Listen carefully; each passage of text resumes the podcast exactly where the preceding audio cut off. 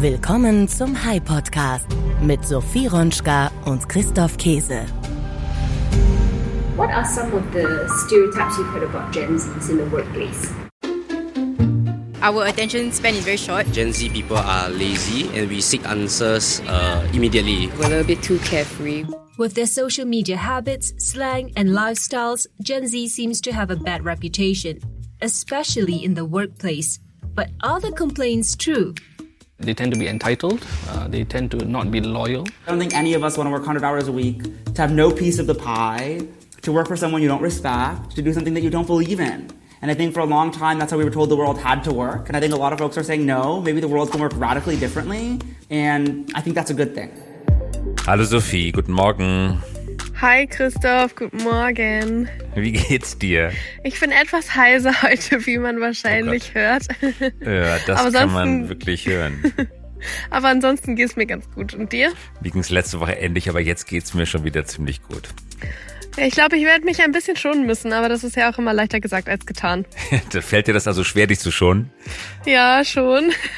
Gerade wenn ich arbeiten muss und weiß, es müssen irgendwie dringend Dinge getan werden. Geht es dir nicht so? Ich bin definitiv kein gutes Vorbild, wenn es darum geht, einfach mal auf den eigenen Körper zu hören und sich eine Pause zu gönnen. Aber manchmal bin ich dann doch so angegriffen, dass ich alles stehen und liegen lasse. Und aber das ist heute nicht. Mir geht's heute ganz gut. Wenn du das jetzt so erzählst, da fallen mir zwei Begriffe ein, über die wir heute auch sprechen möchten, und zwar über Me-Time und Work-Life-Balance. Was bedeutet Work-Life-Balance für dich? Ja, ich empfinde persönlich gar keinen so großen Unterschied zwischen Arbeit und dem sogenannten Leben.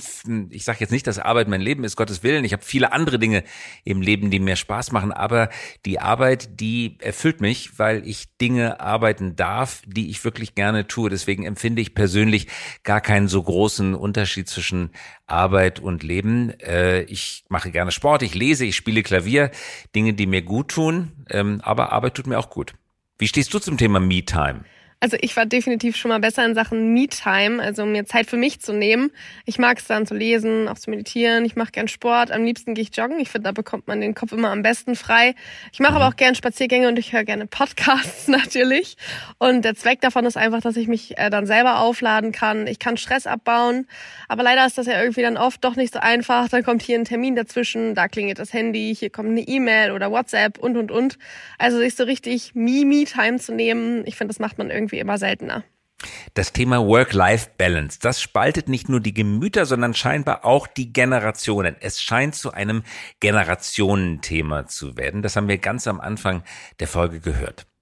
Gerade die Gen Z, also überwiegend diejenigen, die 1997 bis 2012 zur Welt gekommen sind, legen immer mehr Wert auf ihre Mental Health.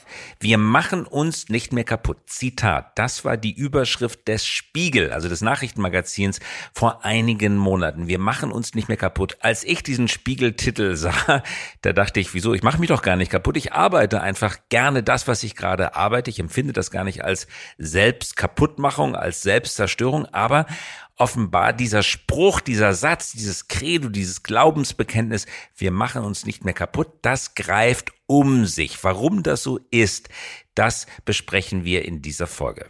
Und insbesondere junge Menschen, also vor allem die Gen Z, scheint die herkömmliche Arbeitswelt in Frage zu stellen, also das, was du gerade beschrieben hast. Jede neue Generation wird anfangs als rebellisch wahrgenommen. Das war irgendwie schon immer so. Warum sollte es also in der heutigen Zeit anders sein? Zusätzlich dazu erleben wir noch eine tiefgreifende Veränderung unserer Arbeitswelt durch die Digitalisierung. Hier treffen also zwei Phänomene aufeinander, die die Diskussion noch weiter verstärken. Wir haben uns heute eingeladen, eine Spezialistin auf diesem Gebiet, einer Generationenerklärerin könnte man sagen, und einer Unternehmerin. Der Spiegeltitel, von dem wir gerade gesprochen haben, Wir machen uns nicht mehr kaputt, der zeigte auch eine Gruppe junger Menschen, Angehörige der Gen Z. Eine der Personen, die dort zu sehen war, auf dem Spiegeltitel, die hat mittlerweile eine richtige Medienkarriere absolviert, war zu lesen und zu sehen in der Süddeutschen Zeitung, in der FAZ, im Handelsblatt, im Stern, in vielen anderen Medien auch. Und wir haben sie heute hier bei uns zu Gast. Starten wir also in die Folge, oder Christoph? Auf geht es in die Folge. Der High Podcast mit Sophie Ronschka und Christoph Käse. Unser Gast heute ist Mona Ghazi. Mit nur 14 Jahren begann Mona Ghazi neben der Schulbank Wirtschaftswissenschaften zu studieren und mit 16 Jahren gründete sie bereits ihr erstes eigenes Unternehmen. Inzwischen ist Mona nicht nur CEO, sondern auch Gründerin ihres zweiten Unternehmens namens Optimo, einer App, dem lebenslangen Lernen verschrieben hat. Mit Optimo möchte sie Unternehmen dabei unterstützen, ihre Mitarbeiterinnen und Mitarbeiter in der Produktion zu schulen und weiterzubilden. Aber wie kam sie überhaupt auf diese Idee? Nun, das hat sie bereits im Alter von 14 Jahren während eines Praktikums in einer Fabrik erfahren. Die Erkenntnis, dass das Wissen der Menschen genauso regelmäßig aktualisiert und gepflegt werden muss wie Maschinen, führte zum Start ihrer innovativen Geschäftsidee. Aber das erzählt sie uns am besten einmal selbst. Mona Gazi, herzlich willkommen. Schön, dass du mit dabei bist. Ich freue mich sehr, hier zu sein. Du bist von vielen Medien mittlerweile vorgestellt worden. Du warst auf dem Titelbild des Spiegel zu sehen und manche Medien haben dich als Wunderkind bezeichnet. Fühlst du dich selber als Wunderkind? Also als Wunderkind nicht. Erstens, weil ich glaube ich erwachsen bin und zweitens, weil ähm, ich nicht denke, dass es so ein krasses Wunder war, was ich so gemacht habe. Ich würde schon sagen, dass ich mich anders gefühlt habe als die anderen Kinder damals in, in der Schule zum Beispiel. Aber ich würde nicht sagen, dass ich ein Wunderkind bin. Mhm. Du hast dich mit 14 in der Schule schon intensiv mit Themen der Wirtschaft auseinandergesetzt. Dann hast du mit 16 dein eigenes Unternehmen gegründet Optimo, so heißt dein Unternehmen, hat schon einen gewissen Reifegrad erreicht. Du hast aber gleich ein neues Projekt gestartet, das sich mit, man könnte sagen, der neuronalen Reprogrammierung von Unternehmergehirnen beschäftigt. Magst du uns erzählen, was dieses neue Unternehmen genau tut? Also ich beschäftige mich mit Neurohacking oder dem Unterbewusstsein reprogrammieren. Und ähm, wie du eben schon angesprochen hast, ich habe mit 19 zwei Bachelorabschlüsse gehabt und eine Viertelmillion von Investoren geraced für mein zweites Startup und habe halt einige Abkürzungen genommen und das ist mir nur gelungen, weil ich ähm, ja einige Lernmethoden hatte und auch von klein auf gecoacht wurde, also seit ich 14 war, wöchentliche Coachings bekommen habe. Und das hat mir halt extrem geholfen und auch, glaube ich, diese emotionalen Skills beigebracht, die ich als Unternehmerin extrem gebraucht habe. Und ich habe mich nach und nach, vor allem in den schwierigeren Zeiten im Unternehmertum, also als wir Fundraising gemacht haben mit Optimo oder ähm, als wir mit Kunden verhandelt haben, da hatte ich immer extrem so, also würde ich schon sagen, dass ich so Selbstzweifel hatte und das persönlich genommen habe, wenn wir abgelehnt wurden. Und also da habe ich gemerkt, ich brauche noch ein tieferes Coaching und habe dann Hypnotherapie und Neurocoaching gemacht, um zu lernen, das nicht so persönlich zu nehmen und meinen Selbstwert weiter aufzubauen. Und das Krasse an Hypnotherapie ist, man geht da in einen anderen Bewusstseinszustand, also wo einfach das Unterbewusstsein viel empfänglicher ist für Informationen und ja, so ist auf jeden Fall für mich die ähm, Mission entstanden, das anderen Unternehmern auch beizubringen. Und das Ganze ist jetzt im Rahmen vom Neuropreneur-Institut aufgebaut, wo ich andere Unternehmerinnen coache, im Bereich Neurocoaching mit äh, so Business Skills und emotionalen Skills umzugehen. Wenn man eine Präsentation hält und der Investor springt nicht drauf an, man bekommt kein Geld und man richtet den Vorwurf gegen sich selber, ich war nicht gut genug, man, es verfestigt sich der Glaubenssatz, dass man selber nicht gut genug ist. Wie geht man damit um? Wie bist du damit umgegangen? Wie tauschst du solche selbstkritischen Glaubenssätze durch andere Glaubenssätze aus?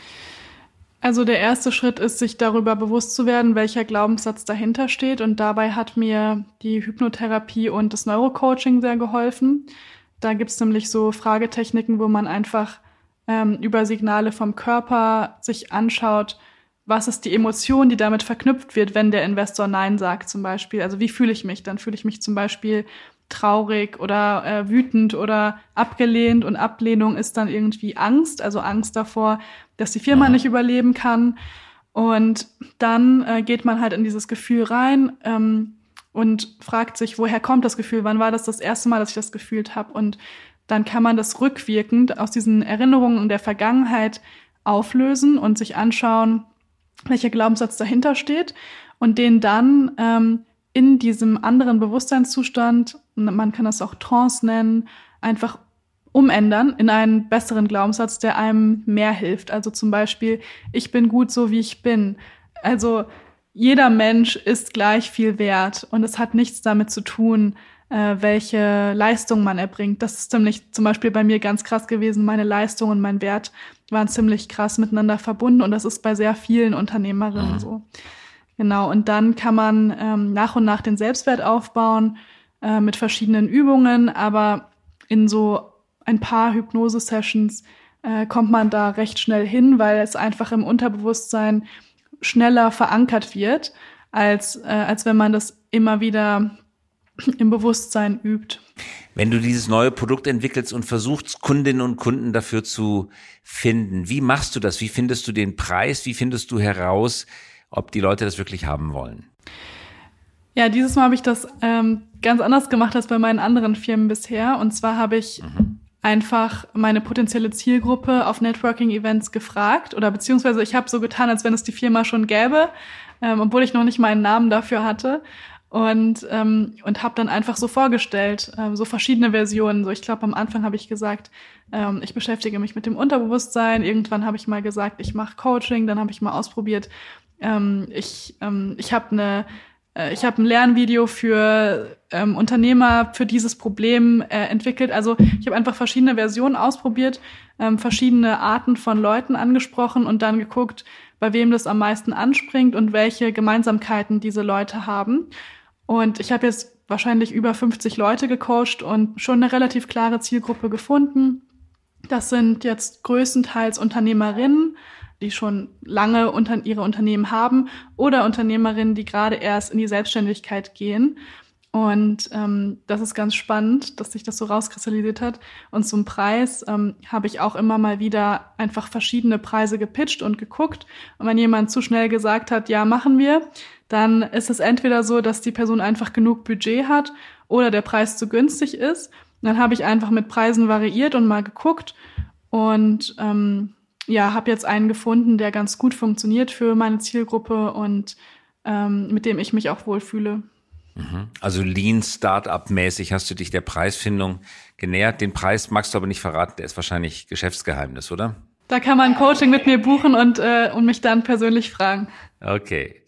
Zum Thema Gen Z. Du giltst mittlerweile als eine der sichtbarsten Repräsentantinnen der Gen Z. Die Gen Z ist auf der einen Seite gefeiert, aber steht auf der anderen Seite auch unter Kritik. Süddeutsche Zeitung, vor kurzem Samstagsausgabe, große Titelgeschichte Generation Z, faul oder genial. Was hältst du denjenigen entgegen, die sagen, Gen Z, die arbeiten nicht richtig, die wissen gar nicht, wie Arbeit funktioniert, die sind faul? Was sagst du denen?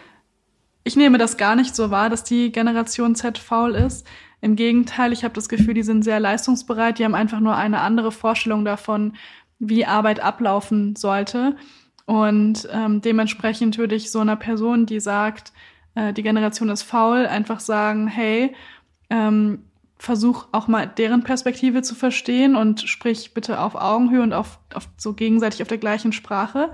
Der Punkt hier ist nämlich, das, was als faul wahrgenommen wird, ist, sind diese Ansprüche, weniger arbeiten zu wollen. Aber tatsächlich ist äh, statistisch nachgewiesen, dass fast alle Generationen weniger arbeiten wollen. Der Unterschied ist nur, dass wir dadurch, dass die Arbeit, also dass es jetzt einen Arbeitnehmermarkt gibt, die ähm, Gen Z endlich mal diese Ansprüche äußern darf und ähm, die Unternehmen eigentlich nicht nicht wenig, also nicht viel Spielraum haben, ähm, ob sie da eingehen, drauf eingehen wollen oder nicht, weil sonst halt der Wettbewerb diese Arbeitskräfte denen wegnimmt. Das heißt, äh, die sind nicht faul, sondern die sind einfach, also insofern irgendwie einfach smart, dass sie ihre Position nutzen und sagen, sie wollen irgendwie mehr Selbstverwirklichung und, ähm, und weniger arbeiten. Aber das heißt nicht, dass sie nicht leistungsbereit sind. Im Gegenteil, ich, ich nehme wahr, dass sie deutlich unternehmerischer sind als andere Generationen und auch den Drang dazu haben, Dinge selbst aufzubauen und ähm, da gibt es auch ein spannendes Modell, was man zukünftig vielleicht machen kann, nennt sich hybrides Arbeiten, wo Menschen vielleicht in der Zukunft Teilzeit angestellt sein können, Teilzeit selbstständig, gibt es natürlich jetzt auch schon, aber ich glaube, das wird vermehrt passieren. Und es gibt den Menschen die Möglichkeit, ähm, sich dann in der Selbstständigkeit in der Zeit die Zeit flexibler einzuteilen und in der anderen Zeit ähm, wieder die volle Leistung an den Arbeitgeber zu geben, genauso wie es halt auch für die Stelle ausgeschrieben ist. Die Gen Z ist aufgewachsen mit Technologie, mit Social Media, mit dem Internet, hält alles immer für verfügbar. Gleichzeitig kannst du dir, hast du es auch erlebt, dass diese ständige Verfügbarkeit nicht nur Segen, sondern auch Fluch sein kann. Man steckt, man hängt an der elektronischen Fußfessel, man ist dann halt auch immer erreichbar. Wie stellst du Work-Life-Balance her? unter diesen Bedingungen? Wie schützt du dein eigenes Privatleben vor der ständigen Erreichbarkeit? Ich bin nicht ständig erreichbar. Ich habe alle meine Benachrichtigungen ausgeschaltet. Okay. Ich mhm. glaube, außer ich habe meiner Mutter eine App freigeschaltet, wo sie mir immer so äh, SOS-Nachrichten schicken könnte, falls irgendwas wäre. Aber sonst habe ich alle Benachrichtigungen ausgeschaltet und habe auch klar in meinem Umfeld kommuniziert, wann ich wie erreichbar bin. Zum Beispiel ähm, für Podcastaufnahmen ist ganz klar, das ist immer freitags nachmittags. Ähm, und andere Slots in der Woche gebe ich dafür gar nicht frei. Und ähm, genauso habe ich das auch in anderen Lebensbereichen. Also dieses Problem der Erreichbarkeit hat auch viel damit zu tun, die eigenen Grenzen nicht so gut setzen zu können oder nicht, nicht gut Nein sagen zu können. Und das musste man vorher nicht, weil das, weil es das Problem nicht so viel gab, dass man immer erreichbar sein konnte. Aber umso mehr ist es jetzt wichtig, einfach zu lernen, seine Grenzen wahrzunehmen und die dann auch setzen zu können. Und das habe ich nach und nach ähm, gelernt. Das kam nicht von heute auf morgen, sondern das habe ich auch teilweise schmerzhaft gelernt, wenn ich gemerkt habe, ich habe mir viel zu viel vorgenommen und mich übernommen und äh, war danach eine Woche krank oder so. Und durch diese Krankheitsphasen hatte ich immer wieder Zeit zu reflektieren, was habe ich eigentlich falsch gemacht? Ja, ich war hier wieder viel zu sehr erreichbar, wollte wieder alles auf einmal machen und es hat natürlich nicht geklappt. Mhm. Social Media und LinkedIn Voices, wie wichtig ist Selbstdarstellung? Ist vielleicht ein etwas unfreundliches Wort, so ist es gar nicht gemeint. Wie wichtig ist die Darstellung deiner Person in Social Media? Wie wichtig ist es für dich, eine Medienpersönlichkeit zu sein? Mhm. Dazu finde ich ein spannendes Zitat von Christina Richter. Ähm, jede Person, die nicht sichtbar ist, nimmt einer anderen Person ein Vorbild. Und ich sehe Social Media als ein Tool, um Vorbild zu sein für Menschen wie mich oder andere, die ähm, ja die ähnliche Ziele haben, vielleicht wo ich jetzt schon stehe und die ähm, die sich inspirieren lassen wollen oder die äh, ja die ihre also die einfach ähm, ein Vorbild haben möchten. Und dafür also dafür finde ich das extrem wichtig. Und andererseits finde ich es wichtig dafür wieder zu dem Punkt was es was es online nicht gibt das gibt es insgesamt nicht. Das heißt, ähm, Personal Brands für Unternehmen, aber auch für, ähm, ja, also generell für Unternehmen, für Menschen sind schon extrem hilfreich als Tool, um ähm, bei der jungen Generation einfach auch ähm, sichtbar zu sein und dadurch auch Bewusstsein zu schaffen. Und was man auch dazu sagen muss, wenn viele Leute ähm, sichtbar sind, die, also sag ich mal, die eine Meinung teilen, die polarisierend ist, aber die nicht unbedingt durchdacht ist und dann die Menschen, die sehr ähm, durchdacht sind und immer genau nachdenken, was sie machen, bevor sie es posten, die sind meistens die, die es nicht posten und die dann nicht sichtbar sind, dann ähm, nehmen wir wieder Vorbilder weg und es gibt einfach insgesamt auf Social Media mehr Bullshit und ähm, deswegen glaube ich, dass es mhm. für mich persönlich ist es wichtig, äh, sichtbar auf Social Media zu sein, weil ich glaube, dass ich mit meinem Content einen Mehrwert stifte für Menschen und ähm, ich hätte mir es gewünscht, dass es jemanden wie mich gibt, der, von dem ich so lernen kann, wie, wie man da mal hinkommen kann. Das führt eigentlich auch zu der nächsten Frage gleich. AI wird immer mächtiger, immer erfolgreicher, nicht nur bei Text. Mittlerweile schreibt ChatGPT besser als nach meiner Beobachtung äh, ein großer Teil der professionellen Schreiber, Journalistinnen und Journalisten. Welchen Einfluss glaubst du wird Artificial Intelligence in den nächsten Jahren auf, auf die Wirtschaft, auf deine Generation haben? Ich glaube, künstliche Intelligenz wird nicht mehr wegzudenken sein in der Zukunft und wird glücklicherweise ein Tool, was wir jeden Tag benutzen werden.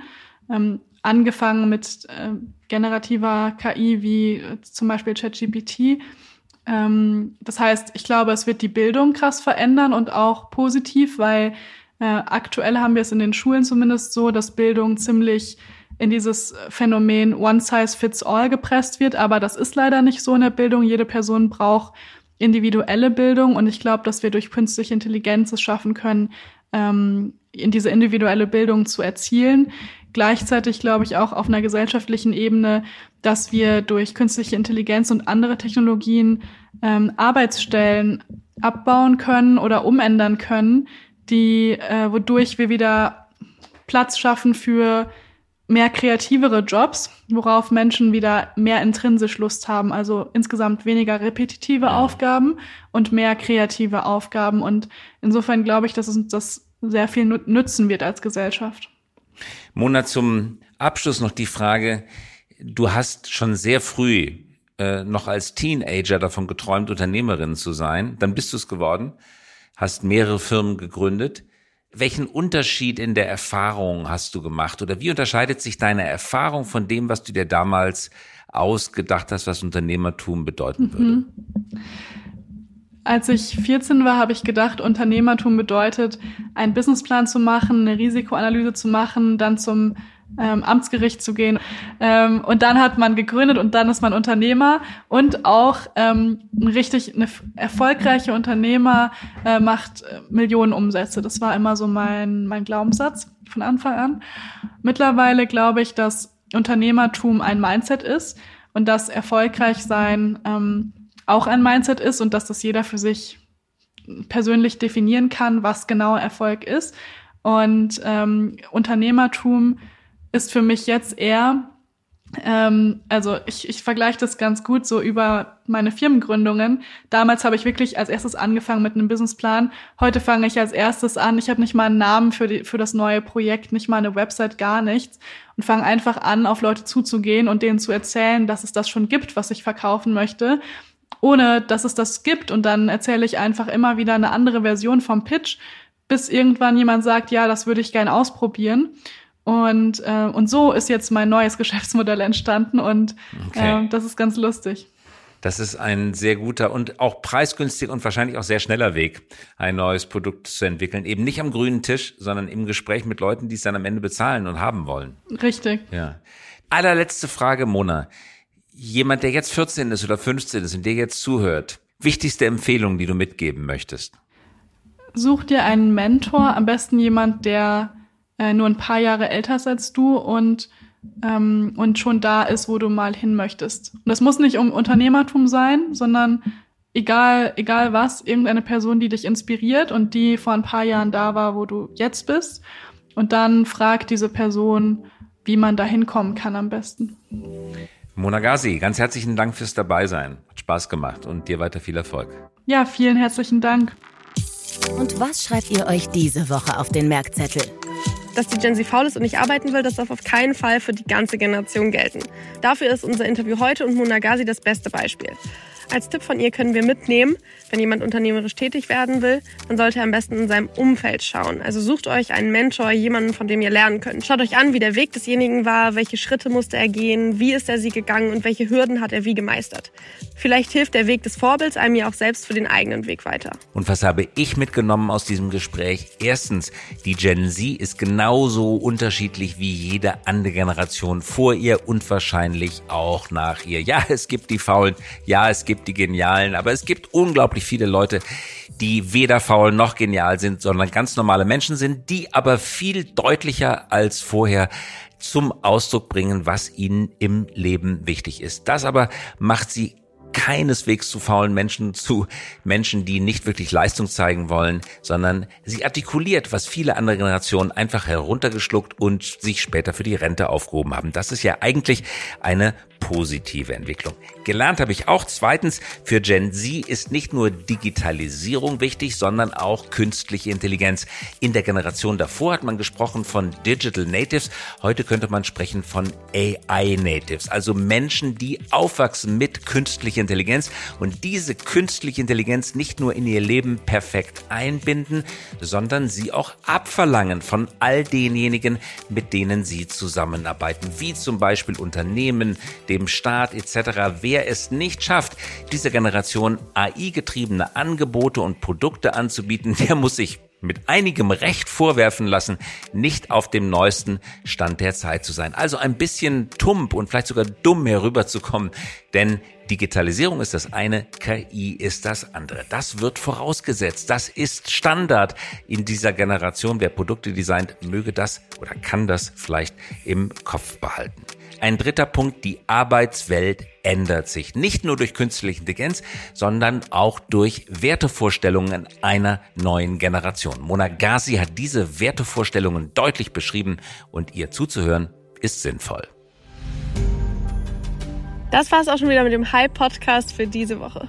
Ja, genau, das war's und wir hören uns wieder in der kommenden Woche und zwar am Dienstagmorgen um 5.55 Uhr. Bis dahin, tschüss. Bis dahin, tschüss, bis nächste Woche. Das war der Hype-Podcast für diese Woche. Wenn Sie keine Folge verpassen möchten, immer dienstags um 5.55 Uhr kommen wir heraus. Versprochen. Mögen Sie uns? Dann abonnieren Sie uns jetzt oder hinterlassen Sie einen Like. Wir freuen uns über Anregungen, Kritik und Wünsche. Schreiben Sie uns gerne an podcast.hi.co. Nicht .com, sondern .co. Eine Produktion der Axel Springer High GmbH, einer führenden Beratung für Strategie und Umsetzung neuer Geschäftsmodelle. Wir engagieren uns leidenschaftlich für das Wachstum Ihres Unternehmens.